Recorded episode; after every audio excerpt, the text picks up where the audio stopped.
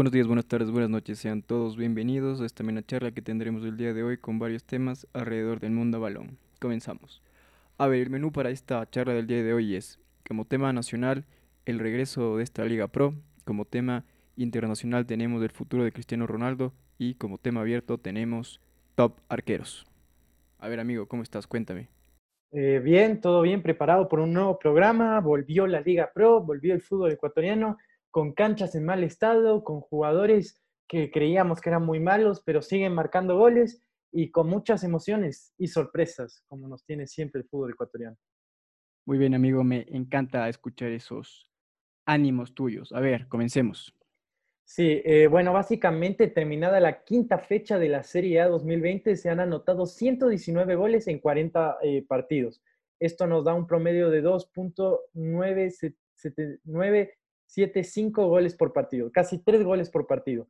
Un promedio muy alto para este fútbol moderno. Este valor no se daba eh, desde el 2005, cuando hubo un promedio de gol de 3.02 goles por partido. Entonces, nos da a entender que este fútbol moderno, que es el de reinicio, hay muchos goles, como también lo ha habido en los cuartos de finales de la Champions League, las semifinales, y esperemos que también en la final. Eh, tenemos el 8-2, tenemos eh, eh, dos partidos que quedaron 2-1 y tenemos bastantes goles no solo en lo que viene a ser el fútbol ecuatoriano, sino también en lo que viene a ser el fútbol europeo.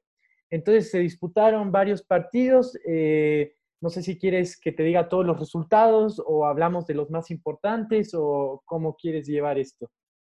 Dime rápidamente todos los resultados y topamos eh, dos partidos importantes. Básicamente el técnico universitario le ganó 3-1 a Liga de Puerto Viejo. Esto fue el 14 de marzo, antes de la paralización del COVID. El 15 de marzo, también antes de la paralización, eh, Mushu le ganó 2-0 al Macará. El viernes 14 de agosto, el Deportivo Cuenca empató 1-1 con Guayaquil City y el Barcelona le ganó 1-0 a Orense. Eh, y tenemos los resultados de tanto el sábado 15 de agosto y el domingo 16 de agosto. En el sábado el Nacional perdió 2-4 eh, contra Independiente del Valle, Delfín le ganó 2-0 al Emelec y el domingo tenemos que Olmedo perdió 3-2 eh, contra Liga de Quito y Universidad Católica le ganó 3-1 a Aucas. Entonces, a mí me gustaría hablar un poco del Olmedo Liga, que es un partido en el que eh, estaba casi perdido la liga y logró con dos goles a los minutos 82 y 86 del juego remontarlo. Entonces, eh, a ver, eh, ¿qué, opinas del partido? Y sí, ¿qué, opinas del partido y cómo ves a los dos equipos? A ver, en este reinicio de, torneo creo que la Liga empezó muy bien en, en, los partidos que fueron de exhibición o de amistosos para que pueda volver el fútbol. Liga demostró con ante Independiente una, una, un plantel que estaba preparado para este torneo. Eh, en su otra parte, Olmedo venía de bastantes problemas que ya habíamos hablado. Y era un inicio muy incierto de, de, Olmedo específicamente, porque no era un equipo totalmente renovado, un técnico totalmente diferente, y hasta la cancha te puedo decir que no estaba en el estado óptimo y necesario para que se pueda disputar este partido. Eh, Sin embargo, Sí, sí, o sea, te quería, preguntar algo. ¿Crees que es una sorpresa este marcador tan ajustado, teniendo en cuenta cómo venía el uno y el otro? Sí, a ver, eso es lo que te iba a comentar. A ver, teniendo en cuenta Liga de Quito, metió el gol, emitió el primer gol al minuto uno, mm, comenzando, ni, comenzó el partido. Minuto de juego, sí. A minuto de juego, correcto. Entonces, eh, ahí ya se podía como que dar a pensar y a decir que Liga iba a ganar el partido por goleada pero después de esto Olmedo se puso eh, la camiseta del hincha y jugó, porque a ver, el primer tiempo de Olmedo hasta el minuto 40 no fue el, como de un equipo de, local. A partir del minuto 42 creo que es que llega el, gol de Chucho. Empieza un Olmedo diferente, a proponer, a tener más del balón en su campo, a, poder eh, demostrar este juego que tiene Cumbicus, el técnico del Olmedo. Con esto entra, entramos al segundo tiempo y en el segundo tiempo eh, Olmedo igual sigue con los papeles eh, como rol principal. Después de esto estaba 1-1 el partido y a raíz de, este buen juego de Olmedo llega el segundo tanto. También puede ser un error del Cunti Caicedo, pero más es mérito de, los delanteros del Olmedo, que es un delantero igual recién llegado. Hizo estábamos del 2 1 Wagner Delgado. Wagner, Delgado, correcto. Estaba el 2 a 1 y al final, eh, en el minuto 82, un zapatazo de Rodrigo Aguirre hace, pone las tablas en el marcador, amigo. Entonces, al final, 2-2, eh, Olmedo creo que estaba igual contento, le, le, servía el empate a Olmedo, pero una jugada de, de Cristian Cruz, creo que el hace el gol. No, Adolfo eh, Muñoz. Adolfo Muñoz, perdón, Adolfo Muñoz, sí. Adolfo Muñoz llega el tanto de la victoria para Liga de Quito, que es un resultado eh, para Liga puede, se puede decir que no era el que se necesitaba y para Olmedo era el que podía lograr. siempre son necesarios. A ver. Sí, pero a ver, ¿cómo lo gana? En cuenta, sí, yo sé, el, a ver, en este podcast nosotros siempre vemos el cómo, pero teniendo en cuenta el reinicio, a todos los equipos le costaron. O sea, ya vamos a analizar lo que pasó con el Barcelona.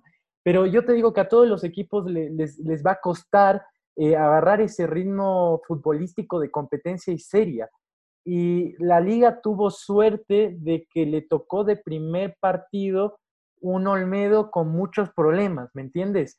Entonces, eh, yo siempre soy de los que piensa que las cosas son mejor corregirlas en la victoria, o sea, eh, el ánimo de la victoria para corregir errores y para ver a otros partidos eh, es mucho mejor, o sea, en la semana se pueden cambiar muchas cosas eh, y con mucho tiempo eh, eh, a partir de la alegría que te da el triunfo. Entonces, yo creo que teniendo en cuenta las circunstancias que tenemos del campeonato ecuatoriano, ya un poco el cómo queda de lado. Y lo más importante es la victoria, sobre todo por las circunstancias y porque es la primera fecha de a partir de la reanudación, ¿me entiendes?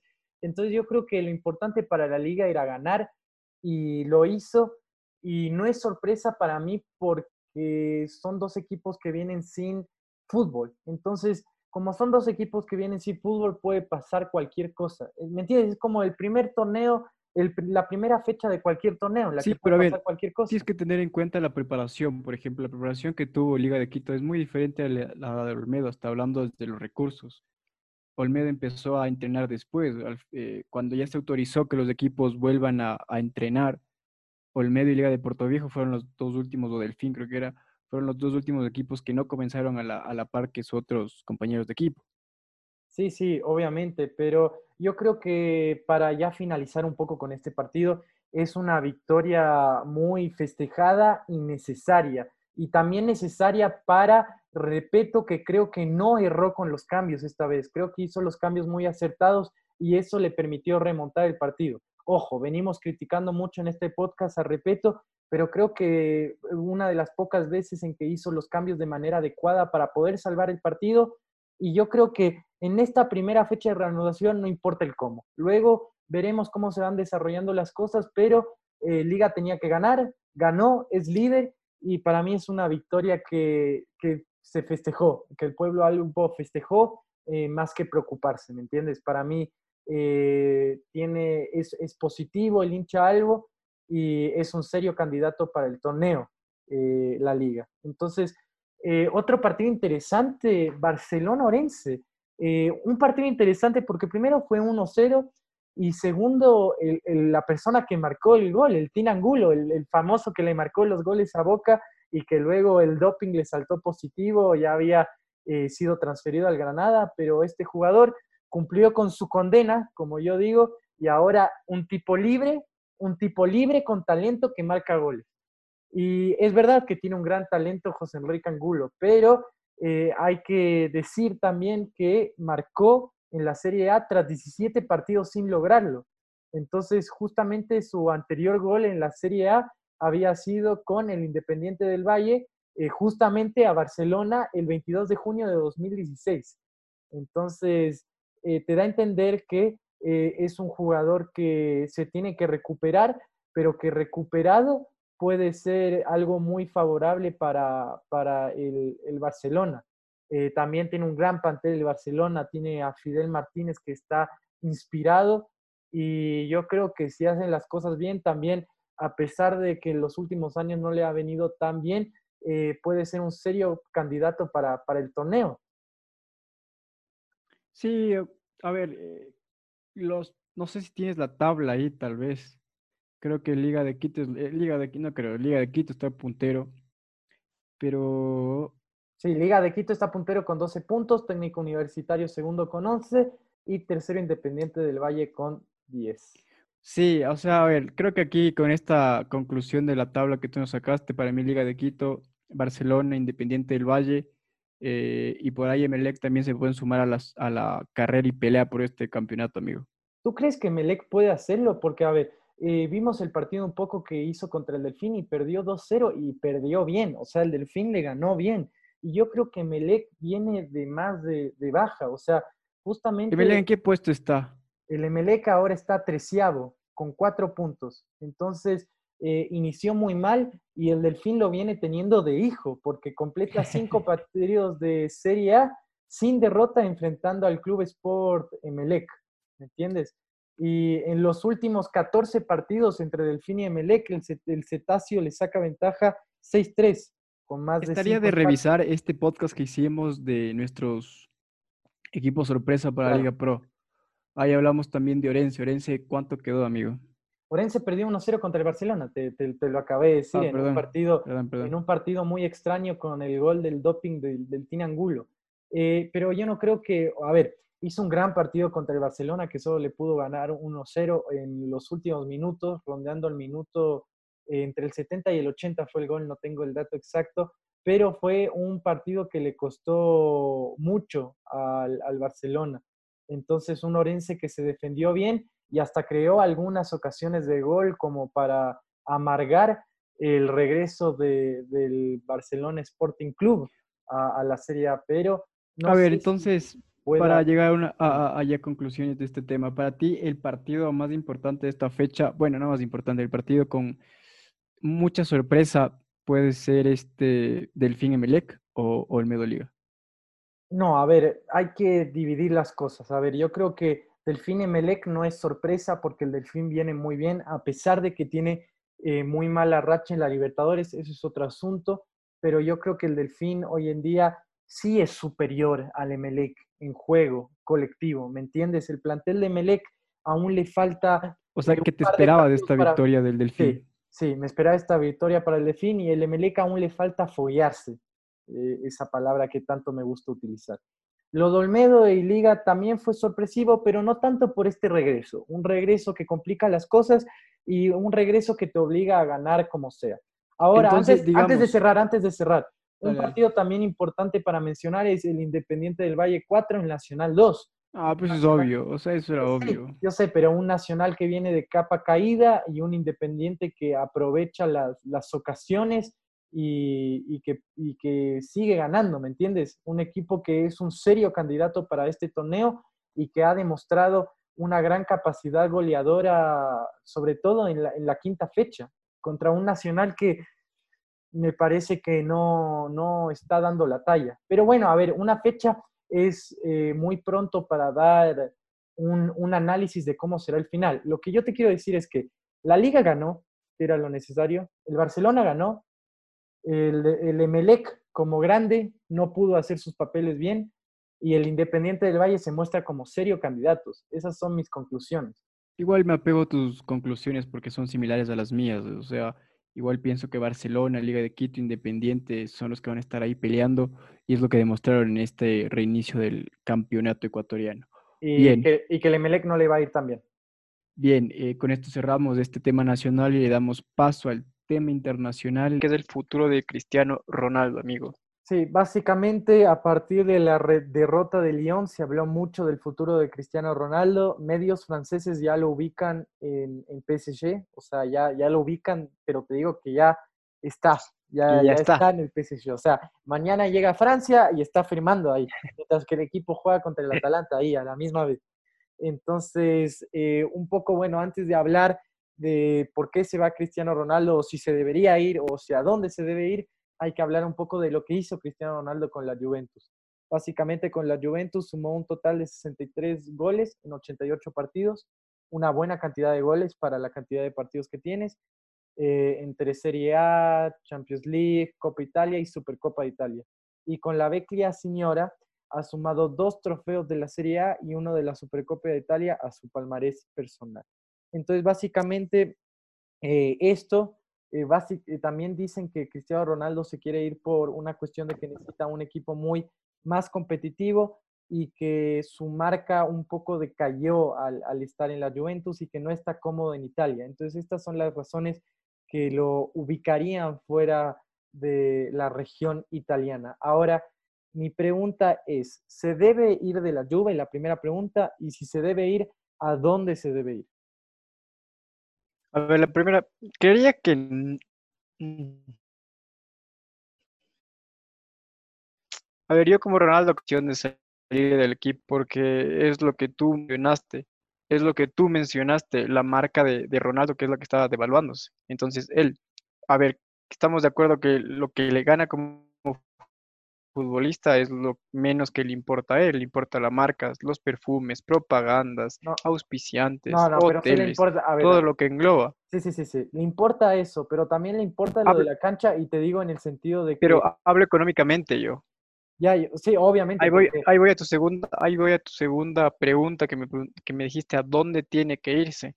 Entonces, tendría que irse un equipo que esté para Ronaldo y que juegue para Ronaldo, ¿entiendes? Pero yo creo que el París, no sé, a mí no me convence. Aquí yo te hago una pregunta. ¿Piensas que la Juventus o el París es que el París es mejor que la Juventus? Bueno, si, si el París Saint Germain es mejor que la Juventus o no, ese no es un tema no es un tema que viene ahora, ¿me entiendes?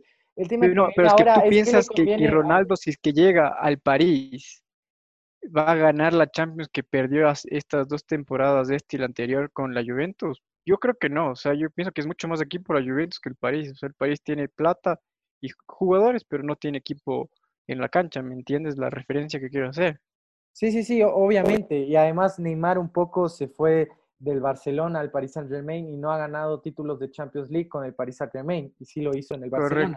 Y básicamente se hizo, se fue al Paris Saint Germain también, le informó a Messi durante la, boda de Messi en Rosario que le informó que se iba un poco para ganar el balón de oro, porque con Messi en el plantel no podía, porque siempre iba a quedar en el anonimato, ¿me entiendes? Va a quedar segundo luego de Messi.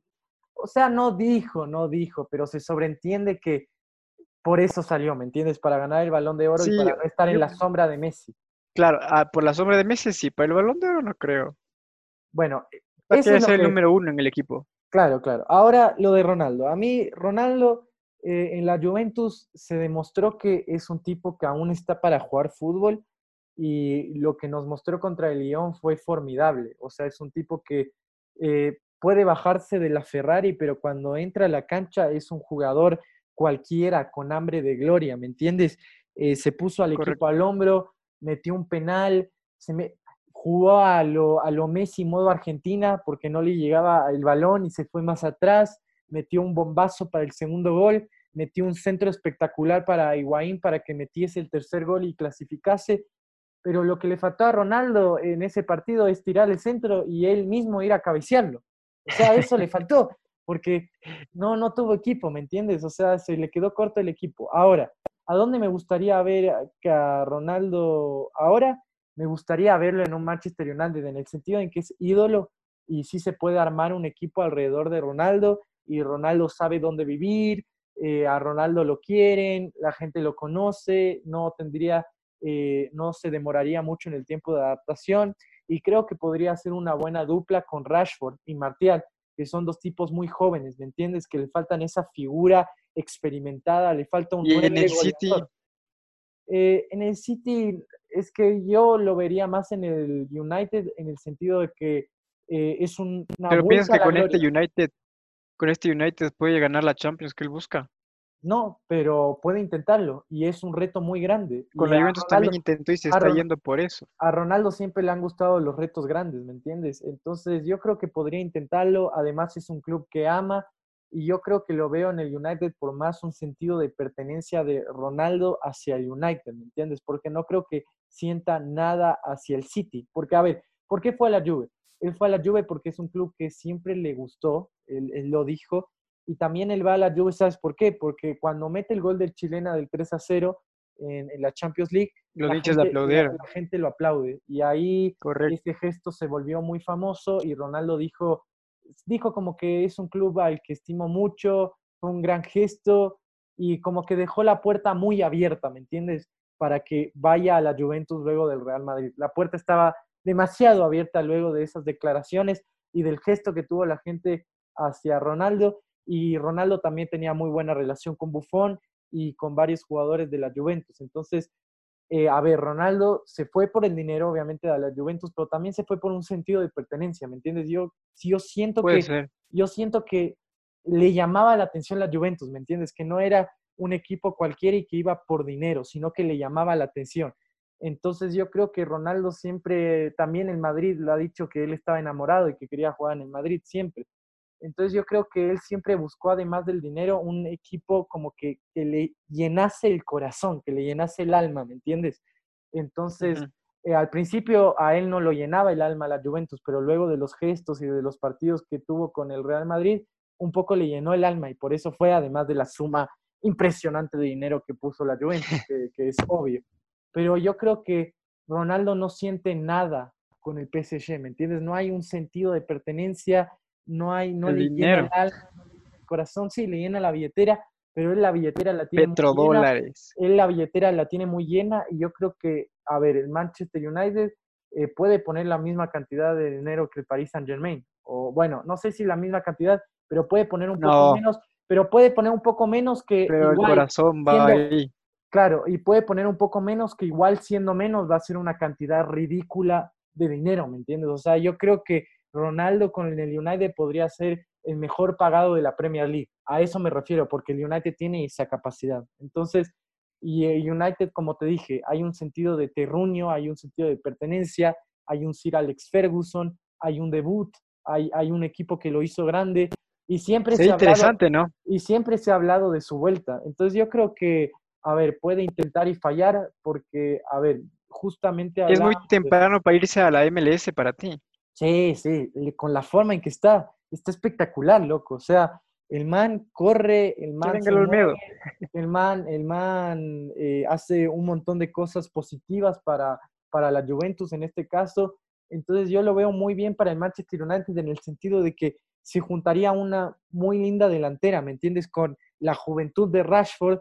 Que ¿Qué, ¿Qué otro nombre se está, está, sonando para el United ahorita? Para el United. James.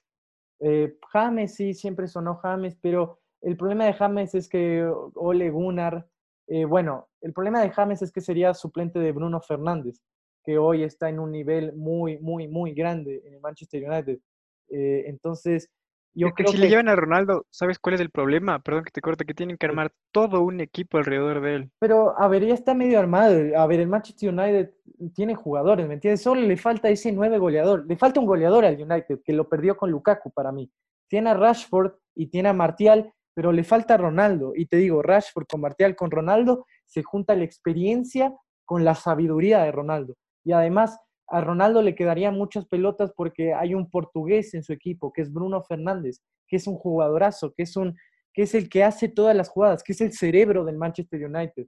Entonces yo creo que Bruno, con Bruno Fernández se lleva muy bien dentro de la cancha Ronaldo y yo creo que teniendo en cuenta la conexión que tiene con Bruno Fernández, el terruño que tiene por United, por Manchester, eh, lo, lo, debería catapultar ahí y no al PSG, ¿me entiendes? No, no sería lo mejor para el PSG para él. Yo creo que incluso su marca se potenciaría más en un equipo como el United. Pero bueno, eso... sí, a ver, o sea, si, si, me dices a mí Juventus o París, me quedo en la Juventus. Claro, entonces, yo me quedo en la Juventus. Entonces mi conclusión es que, a ver, debe ir de, debe irse de la Juve porque un poco ya cumplió un ciclo. Creo que un poco se cansó. No, un ciclo no, está entero. Creo que está cansado de no ganar. Claro, un ciclo me digo en que ya él no pertenece a ese equipo, no por lo físico, sino por otras razones, ¿me entiendes? Como que se terminó su no, ciclo. De pertenecer, yo sí pertenece, solo que no tiene esta respuesta. Claro, a ver, se agotó, se agotó. Para mí se agotó mentalmente eh, con la Juve. Se frustró por el técnico, creo yo. Sí, y bueno, y eso para mí lo va a llevarse a irse. Espero que no se vaya al PSG y espero que salga la sorpresa y pueda dirigirse. Pero tú prefieres que, si me dicen que se quede o se vaya, tú dices que se vaya. Sí, sí, yo creo que sí, porque se vio un Ronaldo fastidioso, se vio un Ronaldo no feliz. Y a ver, independientemente de si te cae bien o no la persona, uno a Ronaldo siempre lo quiere ver feliz para que juegue bien. Y yo creo que si sigue triste y si sigue así fastidiado, a ver, no lo vamos a ver jugar tan bien, ¿me entiendes? Y yo solo quiero ver su mejor nivel, entonces yo creo que eso lo puede lograr otra vez en el United. Sí, sí, o sea, yo prefiero que se quede en la Juventus para que pueda demostrar que sigue siendo ese animal que todo el mundo le llama y que sea campeón con la Champions, que, tenga la Champions. Entonces esa sería mi conclusión. Con esto cerramos el tema internacional.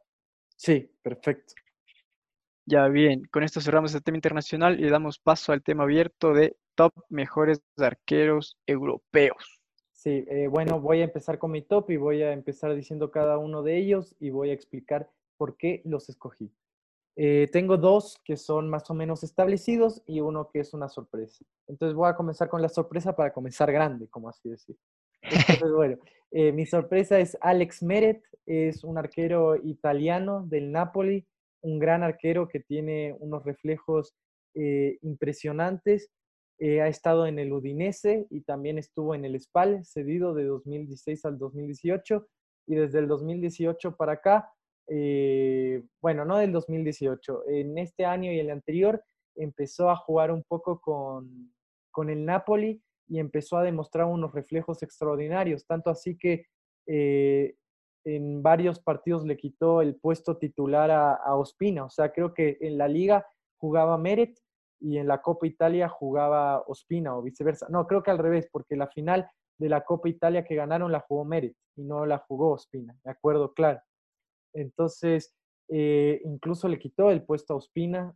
Eh, entonces, es un arquero con mucha proyección. Además, tiene 1,89 y tiene 23 años. Entonces, tiene una gran carrera por delante. Ha ganado dos títulos, la Serie B y la Copa Italia con el Napoli. Y yo creo que va a ser un gran arquero a futuro. Eh, una de sus debilidades, creo, es jugar con los pies, como muchos arqueros, pero lo que hace con las manos es impresionante. Tiene unos reflejos impresionantes y yo le escojo porque podría ser un gran arquero para, por ejemplo, un gran arquero para ser suplente del Real Madrid o incluso del Barcelona. No sé si para ser titular, pero para ser suplente y entrar y demostrar cada vez que, que entre. Entonces ese es mi primer portero. Mi segundo portero es Luigi Donnarumma, eh, es del AC Milán.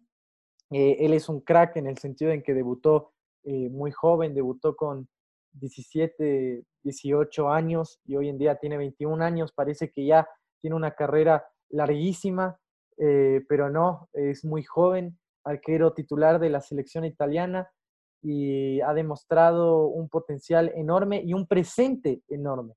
Entonces, eh, le costó un poco al principio, obviamente por la edad y por un club grande como es el Milán, pero hoy en día ya está acostumbrado a esa presión imagínate tener esa presión desde, desde tan chiquito, es increíble, porque luego puede ir a cualquier club del mundo y rendir, ¿me entiendes? O sea, ya no siente la presión de ningún otro club porque ya debutó en un club muy grande. Entonces yo creo que eso tiene de, de a favor, eso tiene a favor. Eh, incluso logró explotar más joven que grandes arqueros como Neuer, eh, como Ter Stegen u otro tipo de arqueros, ¿ya? Entonces yo lo escojo porque es presente y porque es futuro. A Meret lo escojo porque es más futuro. Esas son mis dos selecciones y mi última selección es Marc André Ter Stegen.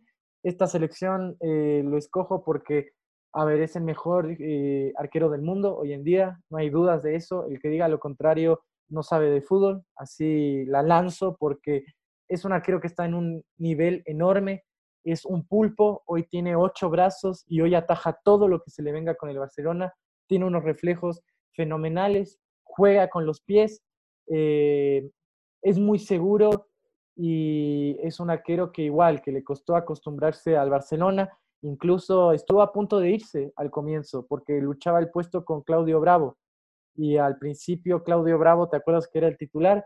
Entonces él tuvo un, problema que se peleó porque quería ser titular y Claudio Bravo estaba, pero una vez que agarró el puesto, no lo soltó nunca más y demostró que está para el Barcelona, que está para cualquier lado. Es, un jugador formidable y es un, es un arquero que, que no tiene límites. Lo único que le juega en contra, que no le juega en contra en realidad es la edad porque tiene 28, que para un arquero es bastante joven porque pueden jugar ah, incluso pongámoslo como bufón hasta los 43, 42, pero no tiene 21 años como Donnarumma, ¿me entiendes? O sea, el Ter Stegen de 21 años no se compara en absoluto con lo que hoy es Donnarumma a los 21 años, ¿me entiendes? Como que se demoró mucho en explotar, que está bien para un arquero.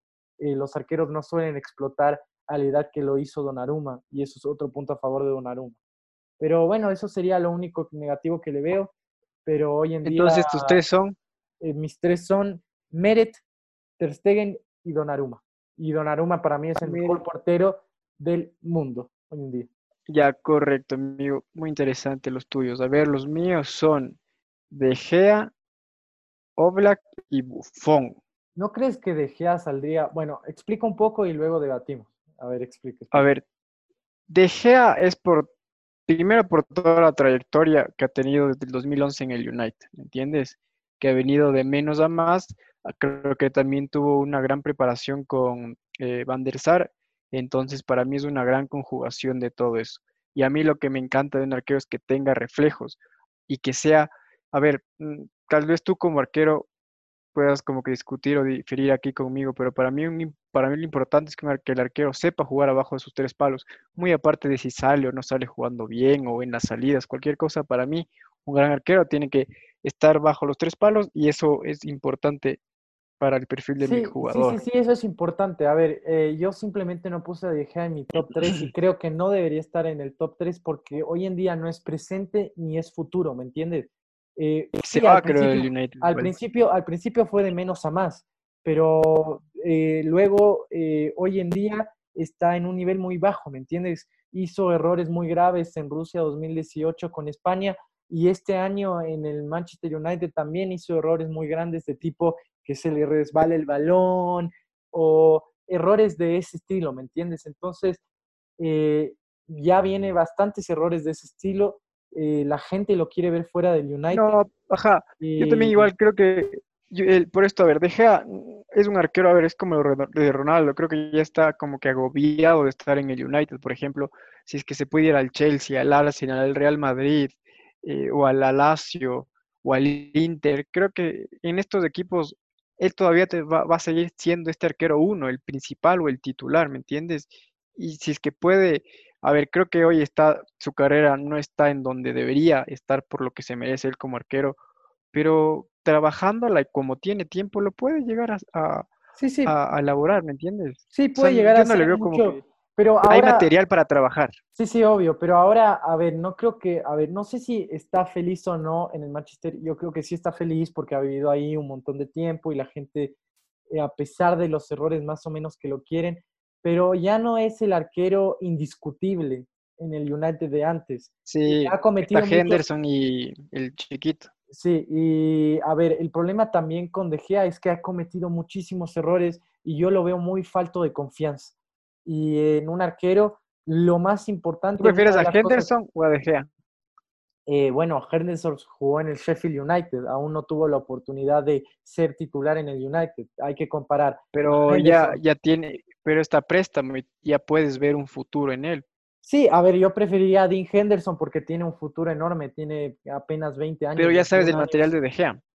Claro, el material de De Gea lo sé, pero sé que va a menos, o sea, ¿me entiendes? De Gea está bajando, en este momento yo considero que está bajando y va a seguir bajando porque lo veo muy falto de confianza en el Manchester United y yo creo que en este top eh, lo escogiste más por su pasado y su trayectoria, porque para mí De Gea no es ni presente. No, pero igual, o sea, tiene un presente, que si puede ser trabajado, si tiene un presente que si puede ser trabajado, puede llegar a estar en este presente top 5 de arqueros. El presente es malísimo. Bueno, pero es mi top. Para, para mí hoy, entre todos los arqueros del mundo, europeos, sudamericanos, eh, De Gea no entra ni en el top 10. En el top 10 no está. Ya, perfecto. Mi segundo arquero es Oblak. Nada que decir, un arquero. Jan Oblak, amigo, este. Sí, Nada que decir. Señor arquero, no. Para mí es el 1-2 con Ter Stegen. Sí, los únicos problemas de Oblak es que no sale jugando también con los pies como Ter Stegen. Ter Stegen es un tipo que con los pero pies... eso se puede pulir, ¿me entiendes? Sí, sí, Esas son cosas que se pulen, pero él es lo que yo te dije con De Gea, bajo los tres palos, ahí se ve la calidad de arquero. se ven los reflejos. Obviamente, obviamente. No, eh, el, punto ese primero es que no tiene muy buena salida con los pies. Creo, creo que hoy en día, obviamente, tienes que ser, si no eres bueno bajo los tres palos, no eres buen arquero. Pero yo creo que hoy en día jugar con los pies te da un plus porque ganas un segundo más en la salida, ¿me entiendes? Haces todo más fácil y ya te queda más cerca del gol. Pero si tienes una buena salida peligroso, si es que no sabes ocupar bien. Claro, eso se entrena mucho, mucho, mucho, mucho tiempo. Ves, tú mismo dijiste, es entrenable, entonces es algo que cualquier arquero lo puede adquirir. Sí, pero veamos si él tiene la confianza para adquirirlo, ¿me entiendes? Esa es una sí, no, y, la otra es que Black eh, tiene muy mal rating en ataja penales, o sea, la forma de atajar penales de él, a ver, tú dices que atajar penales no importa mucho, no importa mucho, pero la final, Atlético Madrid, Real Madrid de Milan, que termina por penales, él no ataja ninguno y además tiene una forma muy rara de atajar los penales porque el medio como creo que, todo se lanzó al mismo lado. Sí, primero creo que todo se lanzó al mismo lado y segundo como que él primero baja el hombro y medio que se resigna muy temprano, ¿me entiendes? Debería esperar hasta un segundo antes, pero él se lanza como que dos o tres segundos Pero bueno, también tiene regala mucho. Tiene todo, bueno, ya con bastantes temporadas en el, en el Atlético Madrid, creo que eh, se puede decir que ya tiene una carrera más que veterano que de joven, pero yo creo que por la edad todavía puede seguir, puede seguir eh, puliendo todas estas cosas que para mí son detalles, o sea, son cosas que se pueden mejorar. Sí, acuérdate que un arquero su, su, mejor nivel obviamente es a partir de los 30 años. Yo considero que los arqueros Casillas, Bufón, eh, los grandes arqueros que hemos visto en la historia han sido, sus mejores años han sido de los 30 a los 33, ¿me entiendes? Esos han sido sus mejores años. Entonces, eh, la edad de maduración de un arquero viene mucho más, es mucho más tardía, por así decirlo. Entonces, como Ter Stegen, que increíblemente aún tiene cosas por mejorar, Oblak también las tiene y, y, tiene que seguir mejorando como todo arquero. Pero hoy en día es el segundo mejor arquero del mundo. En eso estoy de acuerdo. Bien. Y mi último arquero es Buffon, que Buffon lo cogí por lo histórico, por la trayectoria y por lo que todavía está aportando. Es lo que tú en el anterior podcast mencionabas, estos jugadores que te ayudan en la banca o adentro del camerino, es lo que hace Buffon ahorita. Sí, sí, porque Buffon no juega, eh, Buffon no juega, disculpa que te interrumpa, Buffon no juega, pero es un pilar importantísimo para el plantel de la Juve. O sea, si pierdes a un jugador, o sea, por ejemplo, a la Juve le dolería perder hoy mucho más a Buffon que a Betancourt. Y Buffon no juega y Betancourt. Pensé que iba a decir Ronaldo. No, no, no, no, no. A Buffon que a Betancourt. Entonces, eh, por ejemplo, Betancourt es titular y es joven y todo, pero no, no tiene nada que ver con, con la imagen en el club que tiene Buffon, ¿me entiendes? Es, es impresionante y siendo tan grande, jugar como lo hizo la final de la Copa Italia, fue un partido tremendo el que hizo. O sea, ¿te acuerdas? No sé si hablábamos de ese partido, un partido tremendo que a ver, lo terminó perdiendo por penales, la Juve. Mm, sí, pero a ver, él fue el punto más alto de este partido. Ese partido es impresionante lo que atajó. Buffon jugó mejor que Ronaldo, este partido. Todo lo, o sea, la estrella. Y a los 42 años, y siendo arquero. Entonces, ya, esto es lo que es lo que es lo, lo que es Buffon, ¿me entiendes? Esta, este personaje histórico que es adentro y afuera de la cancha, que donde esté, siempre te va a aportar al club. Y también algo que a mí me, gusta es que hizo toda su vida en un, equipo. Si bien es cierto que comenzó en el, en el Parma y se fue al, al París, siempre estuvo en la Juventus y eso es algo destacable que eh, hoy muy poco se encuentra en un jugador eso, porque más es lo que se ve el dinero, comodidad o estabilidad. No, bueno, pero se fue, se fue al París primero. Se fue al París primero. ya, ya quédate, fue al París. Yo sé, pero es muy criticable igual lo que hizo. No sé no, porque si el que se iría a los 30 o los 27, te digo, bueno, pero si fue a los 41 años, 40 años creo que se fue. Sí. Entonces es algo que a los 40 tú dices, ¿qué va a aportar al club un jugador y arquero de 40 años? No. Y entonces, eso es algo para mí destacable. Claro, el París lo compra por el nombre. El París lo compra por el nombre, no por el presente. Todo esto es lo que engloba a este gran arquero que fue mi, mi elección para este top, amigo. Perfecto. Sí, y bueno, con eso terminaríamos los temas de este capítulo. ¿No quieres hacer, ¿no este quieres hacer un, un top de los tuyos y los míos? Ah, bueno, puede ser. Eh, yo me quedo con. Quédate con uno y yo me quedo con uno tuyo. para Yo me rápido. quedo, yo con- me quedo contigo con Oblak Oblak. y tú con Ter Stegen deberías quedarte, que son el 1 y 2. Sí, bueno, con Ter Sí. Stegen, sí, sí, sí. Ter Sí. Stegen me parece un arquero, bien, amigo. Sí, luego habría que hacer otro top de arqueros Los peores. sudamericanos que juegan en Europa. Ah, bueno, sería interesante sí, sí, para un sí próximo puede capítulo. ser. Pero bueno, Anótalo, amigo, anótalo. Sí, sí. Bien. Con esto cerramos todos los temas de la noche para es, dar paso al juego. A ver, me explican.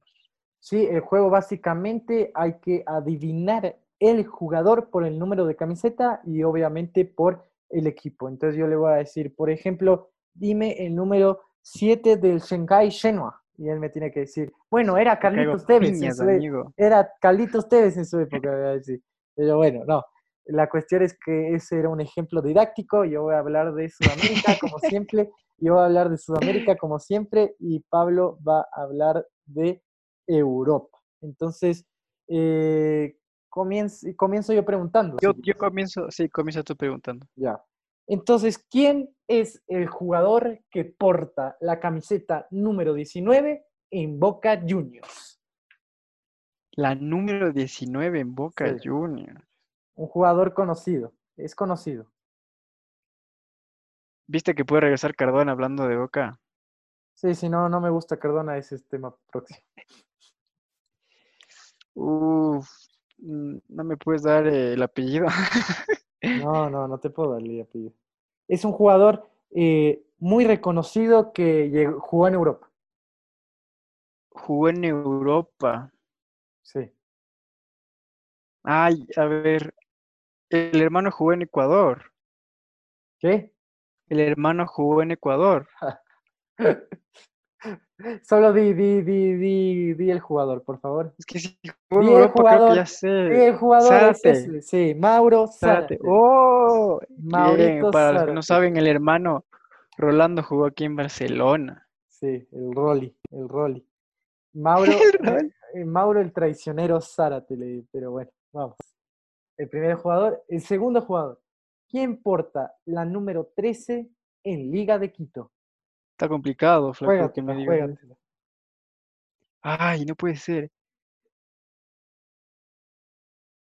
Eh, Mar- no, es 31, Martínez Borja. Mm. Tú dime un nombre, flaco. No, no, no. Te puedo decir que es un jugador muy rápido. ¿El Choclo Quintero? No, él es 14. Ya me equivoqué. Es Pedro Pablo Perlaza, PPP. Que Es- digas mi tocayo. Estás, estás ahí cerca, cerca, cerca. A ver, Entendí.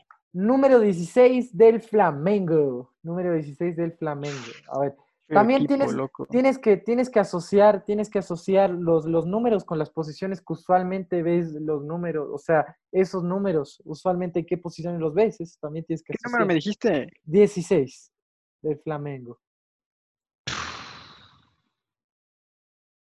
Del Flamengo solo me sé de eh, el Barbosa, el man de que vino del Atlético Madrid, Felipe, Felipe Luis, Luis Felipe. Y ya. A ver, jue- Ah, Bruno Enríquez, que es bueno. ju- juégate con Pero- uno de esos. Ah, Bru- Bruno Enríquez no. Y Barbosa le descarto, ¿por qué no? Él es nueve. Y, y me voy por el, por el este man, Felipe Luis, Luis Felipe. Tienes una suerte muy grande, es Felipe Luis. Uh, Te- te- tres, vamos.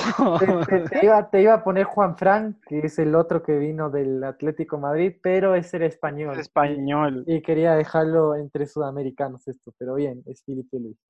Y ahora, si no sabes esta, esto es un regalo, un regalo de parte mía. Si no la sabes, eh, ¿sabes qué? Sería una vergüenza que no la sepas. número, número 23 en River Plate. Uh, facilito. Ya dilo. No, si esta no la sabes, es acá no va a haber ninguna pista de ninguna, ninguna clase. Número 23 de River Plate. Facilito, pues, amigo. Mi gran amigo Juanfer Quintero. No, es Poncio. 10. Sí, es Poncio, es Poncio, es Poncio. Poncio. Pilato. Sí, ¿cómo, cómo no voy Gracias, amigo. Te-. Entonces voy a cambiar una. Te voy a regalar una igual. No, No te preocupes. Ah, solo Ya, por ese bueno, va- vamos 3 a cero por ahora. Entonces, a ver, ahora pregunta. A ver, los míos. El Wolves ¿Ya? ¿Qué camiseta? de Inglaterra. ¿Qué camiseta? La camiseta número, espérate que no la encuentro. Oye, ya la han quitado a mi jugador, ve. Ah, no, es que estoy mal. Este es mi otro equipo. Y aquí está. Dame tiempo, flaco. Dale. Ah, es el número 30 Fu, a ver. del Wolverhampton. 30. Tú Jiménez- puedes. Jiménez debe tener la 9, así que Jiménez no creo que Sí, esté. cerrado. Adama, cerrado, Adama tío. Traoré, el ¡Beh! Fortachón. Puede ser. ¿Ese, Sí. ¿Esa es tu respuesta? No, no, no, puede ser, puede ser, puede ser. De ahí está Doherty, pero es defensa. Está Diego Jota. No, está Rui Patricio. Ojo, Pero dime una, flaco, me va a decir no, todo el equipo. Rui Entonces. Patricio juega con la 12. Juega con la 12. No sé si me lo puedes confirmar eso después, pero bueno, Rui Patricio juega con la 2. Eh, entonces, yo diría, me la voy a jugar por el buen Adama Traoré. Casi. Adama Touré tiene 37. ¿Quién, quién es Leonardo el treinta? Campana es el que tiene el 30. Ah, no iba a saber nunca porque no ha debutado. ¿Cómo, cómo que? Pero. No ha debutado, no ha Obvio, debutado. Bueno, eso es medio trampa porque nunca se ha visto su camiseta Ay, no, debut. no. Nunca se ha visto su camiseta, o sea, nunca nadie ha visto su camiseta porque no Cuando ha firmaron el contrato, yo sí vi. Ya, pero ahí nomás porque no ha debutado. Cuando lo convocan a par- Estuvo convocado a partidos, loco. Convocado a partido, pero no entró a jugar. Nadie lo ha visto con la número 30 en el campo de juego con el No. Así que me lo parece siento. medio ladrón eso, pero bueno. Nah. A ver, mi ¿Sabe otro? Dale, es del equipo de la Lazio. a ver. Espera, flaco. Es el número 15. Número 15, a ver. De la Lazio puede ser 15. Felipe Caicedo, Chiro Inmóvil, No, no, no es Caicedo. Savic, ahí ya te estoy diciendo. No es Caicedo. puede ser Chiro Inmóvil, Milinkovic Savic, No, tampoco. el Tuco Correa, No es inmóvil, no es Cor... Mm, No, tampoco no es inmóvil, Correa ni Caicedo. Ya, con eso te digo. Vaya, vaya y pregunte quién es el 15 de la Lazio. a ver, 15, me suena a Milinkovic Savic. No, amigo. Ah, tampoco, a ver. No. Es que ya no sé más jugadores de la Lazio. A ver, no es Milinkovic, no es Caicedo, no es Immobile.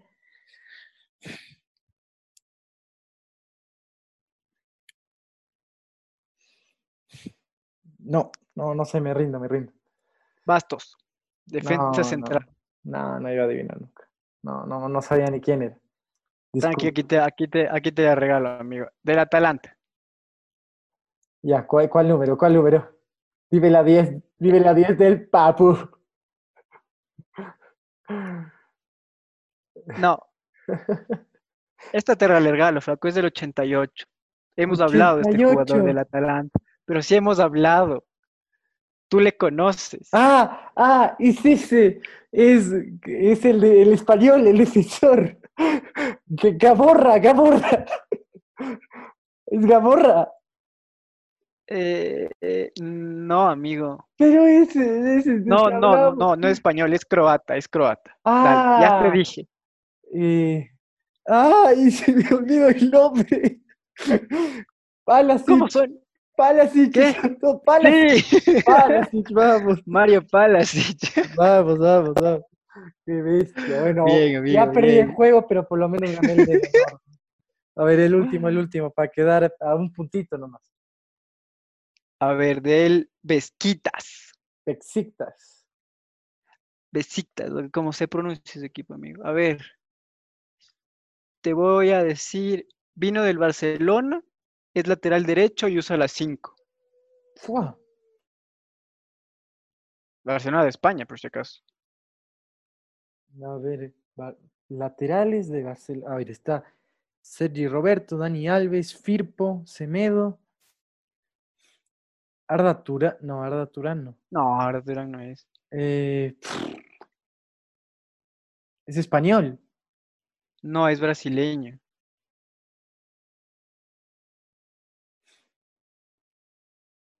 ¿Adriano? No. Bueno, ya perdí, ya perdí, ya perdí. ¿Quién es? Es. Espérate. Douglas. Nah, ese no lo conoce ni su mamá. Douglas, no puede ser. Jugadores conocidos, me dijo el interno a la producción antes del programa. Bueno, con esta vergüenza acabamos el programa. ¿Qué ves? Douglas, fue en Douglas. Barcelona, Mendy. Douglas, Douglas, ¿quién lo conoce? Bueno, Jugó en el primer equipo. dale, dale, dale. Jugó un partido en el primer equipo, máximo, máximo. No habrá jugado. Bien, amigos, con esto terminamos el programa del día de hoy. Siempre compartan y den me gusta a estos programas, que siempre es un gusto con Santiago hacer esto. De mí, de mi parte, será un abrazo. Hasta la próxima ocasión. Un abrazo a todos los futbolizados.